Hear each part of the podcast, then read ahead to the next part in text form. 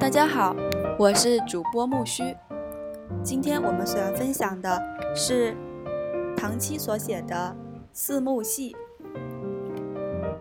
一场挚爱的起承转接。感谢你的收听。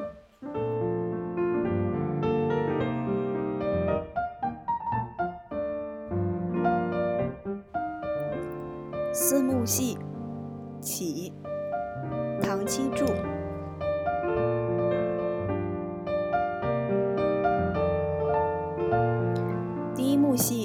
给深爱的你。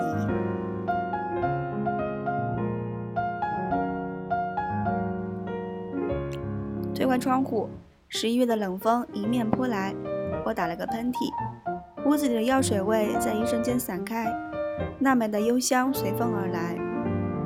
今天太阳偏冷，医院还帮待放的腊梅在冷色的日光下徐徐生辉，像一片镶了金边的黄色烟云。腊梅深处的飞飞河上架起了一座小石桥，石桥两边立着幽静的石浮图。叶毅走在了石桥的正中央，后面跟着西装笔挺的朱秘书。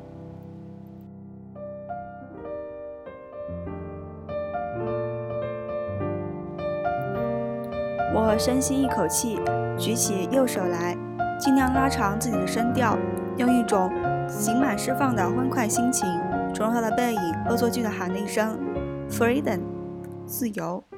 就看见那个穿着深色羊绒大衣的挺拔背影，在我中气十足的 “Freedom” 中跌了一下。善解人意的朱秘书一把扶住他，他定了一定，转过身来。神色不变地接过朱秘书递过去的手机，隔着老远的距离看着我。不到三秒钟，房间里的小音响就响起他的声音：“聂菲菲，三件事：关窗、脱鞋，把被子给我盖到下巴。”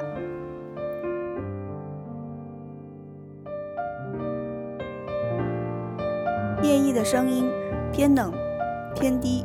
他二十岁时，曾经在歪校留校任教一年。听说当年他教的女学生中有百分之七十宣称凭他的声音就能爱他一辈子。我一看小石桥离我挺远，心中顿时充满底气，抬起下巴，傲慢地和音响说：“不关，好久都没有吹过自然风了。”叶毅平静地说：“没有这个选项。”我把下巴抬得更高的跟他讲条件：“聂博士，做人随和点好吗？别对我这么苛刻，我就吹三十秒。”他的声音没有任何起伏，道：“林护士。”我还没反应过来，前一刻我被支出去倒水的林护士突然窜出来，啪的一声关了窗户，下一秒就将我扶上，就往床上扶。我本能地趴在窗，呃，窗框，对着小音响喊：“叶毅，我们一人退一步。我赶紧出院子，我就上床去躺着。我保证。”他思考大约三秒，换了只手，嗯，拿手机。林护士把那件睡袍给他披上，顿了一顿，修正道：“不，裹上。”我裹着林护士拿过来的叶毅的。羊绒睡袍，站在了玻璃窗后，和小石上小石桥上的他对视。作为一名水下摄影师，必须要有一双好眼睛。我的双眼裸裸眼视力达均达一点五，这个距离要看清叶叶的脸，并不是什么难事儿。他的视力不及我好，这么打量我，却顶多只能看看我有没有将睡袍衣领裹严实。很有可能他就是在看这个。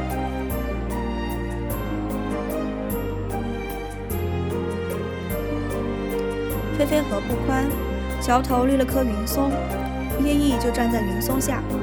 整个庭院都是他亲手布置的，以崇尚，是崇尚以全石竹林养心的唐代文人偏爱的园林风格。世界上就有这样的人，从事的工作是这个时代最潮、最尖端的生物制药科技，个人生活情趣却复古的能倒退到封建文明时期。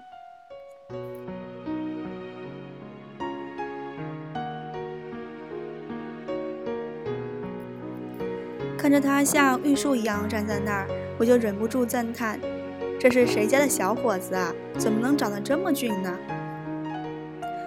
他没有挂断手机，照理说应该听到了我的夸奖，却只动了动嘴唇，什么也没说。他转身的时候碰到身旁的松枝，树枝在风里颤巍巍地摇晃。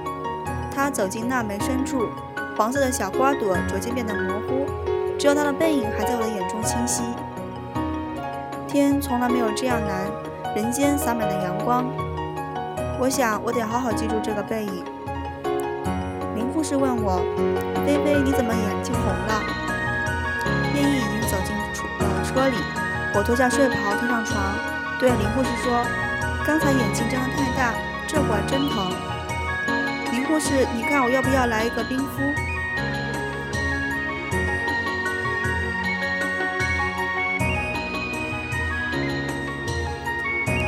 刚看见船头的电子钟到了十一点半，估摸着叶毅已经上了飞机。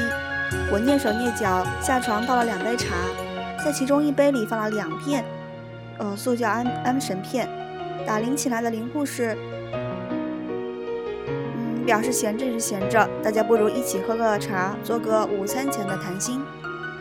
八十分钟后，林护士被放倒在床，我镇定地吃了午饭，跟张妈说下午。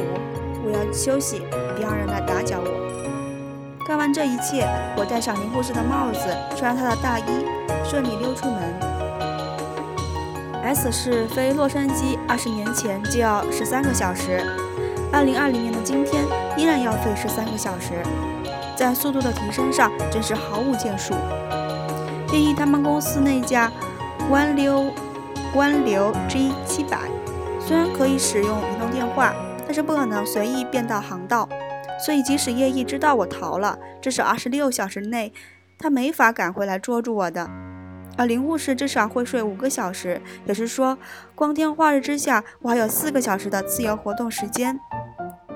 这是一场准备了整整两个月的逃亡，一想到逃亡了这两个字，真是令人莫名紧张。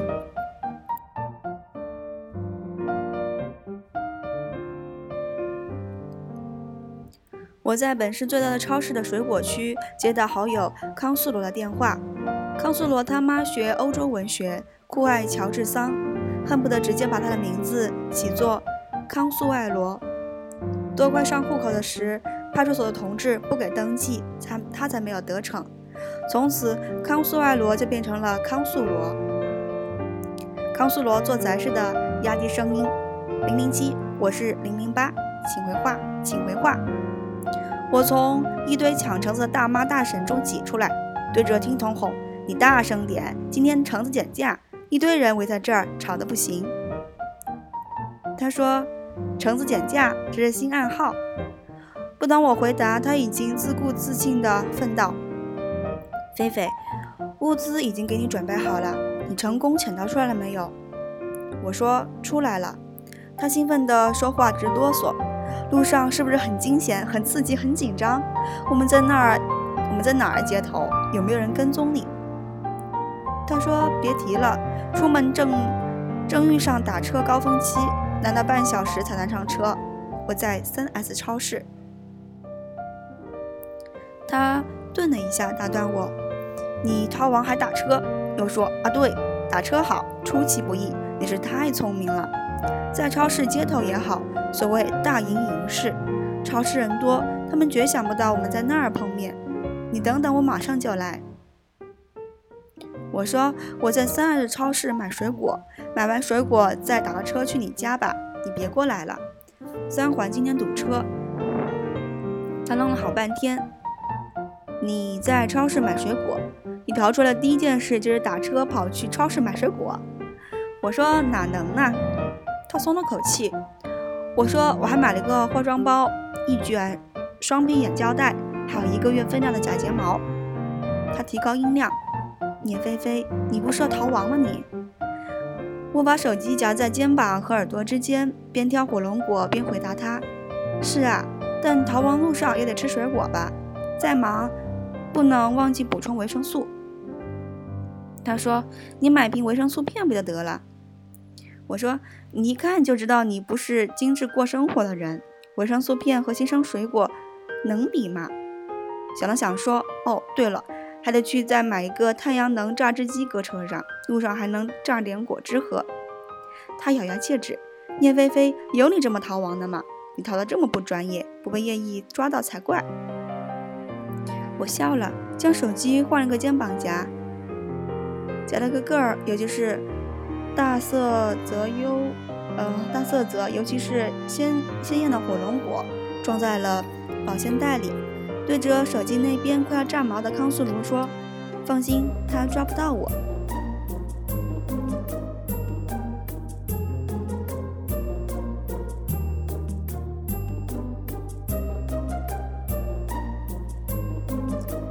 叶毅抓不到我，他正现在正在飞机上，而且该专业的地方，我自然感觉做的还行。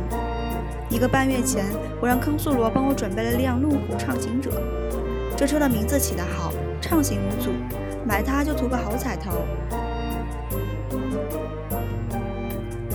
四十天里，我们陆续备齐了各种跑路必需品，填满后备箱。半小时前，我在的士堵车的间隙订了张三天后飞伦敦的机票。十分钟前，我在超市旁边的银行取到足够的现金，还拿了几根金条。五分钟后，五分钟前，我去买了部新手机，换了张新卡。现在我买到了想要的新鲜水果，还顺路顺便买了两包瓜子。接着就是去康素罗家拿车跑路。我在心里深深佩服自己，不愧是做事有条有理的人。现在是下午两点，再过两个半小时，可能林护士就会醒来，他们一定会惊慌失措，说不定张妈还会昏过去。相对来说，林护士可能要镇定一点，我都能想象出她如何如何哆嗦着手指拨通叶毅的电话，然后叶毅在九千多米的高空接起手机，说：“喂。”偏低偏冷的声音，我心里一空，对自己说：“停，点到为止。”聂菲菲，别再脑补下去。朱秘书没有陪叶毅一起去美国，他应该会第一时间联络他。以朱秘书的万能，查出我订了三天后飞伦敦的事，最多留用两个小时。这三天他们会在市里找我，三天后会到现场堵人，机场堵人。他们应该想不到今天晚上我就开车跑路了。三天之后，我已经在三千公里之外。叶毅一定没想过我会走，他会怎么想？知道我走了，他会怎么样？三天后他会去哪里找我？冬天我喜欢南方，最讨厌北方。他可能以为我要去南方的飞飞岛或者陨石岛，他不会知道北方的长明岛才是我的目的地。那不是我们的岛，却是我想去的地方。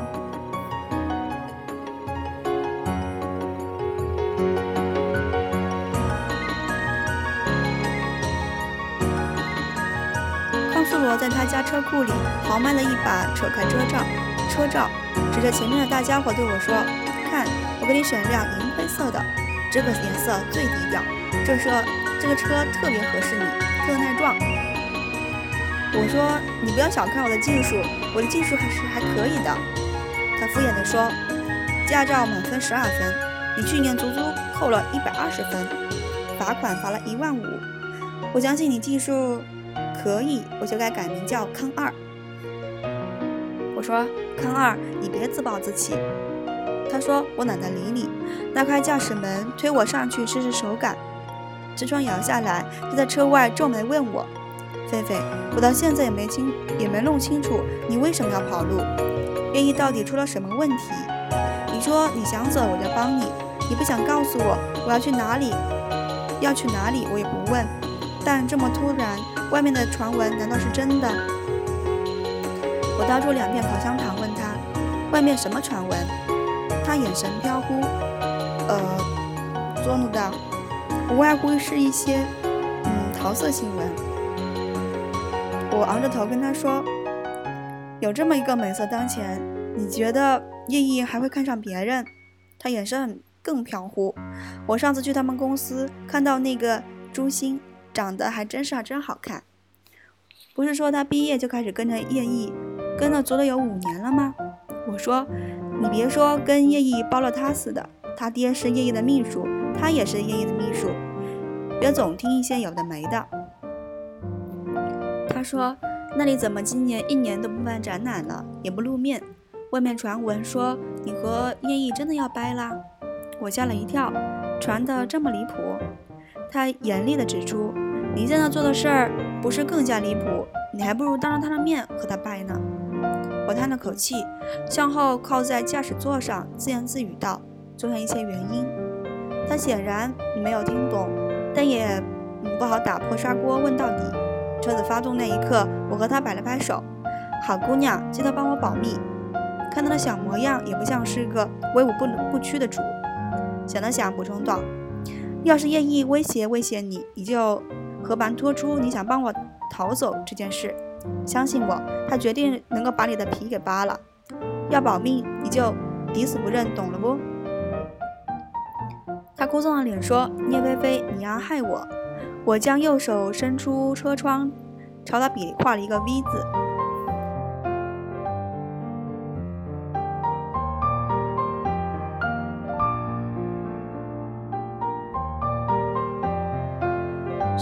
冬夜，高速路上出奇的清冷。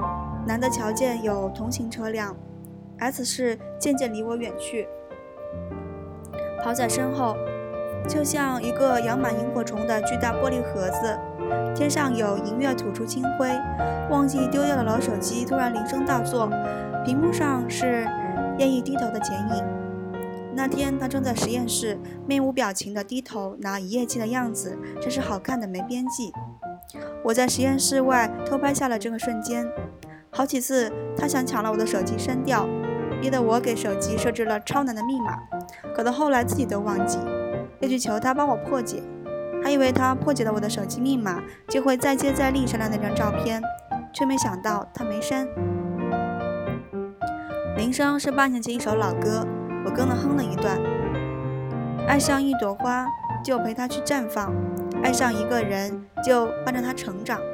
每个人都是会绽放凋零的花，请留下美好刹那。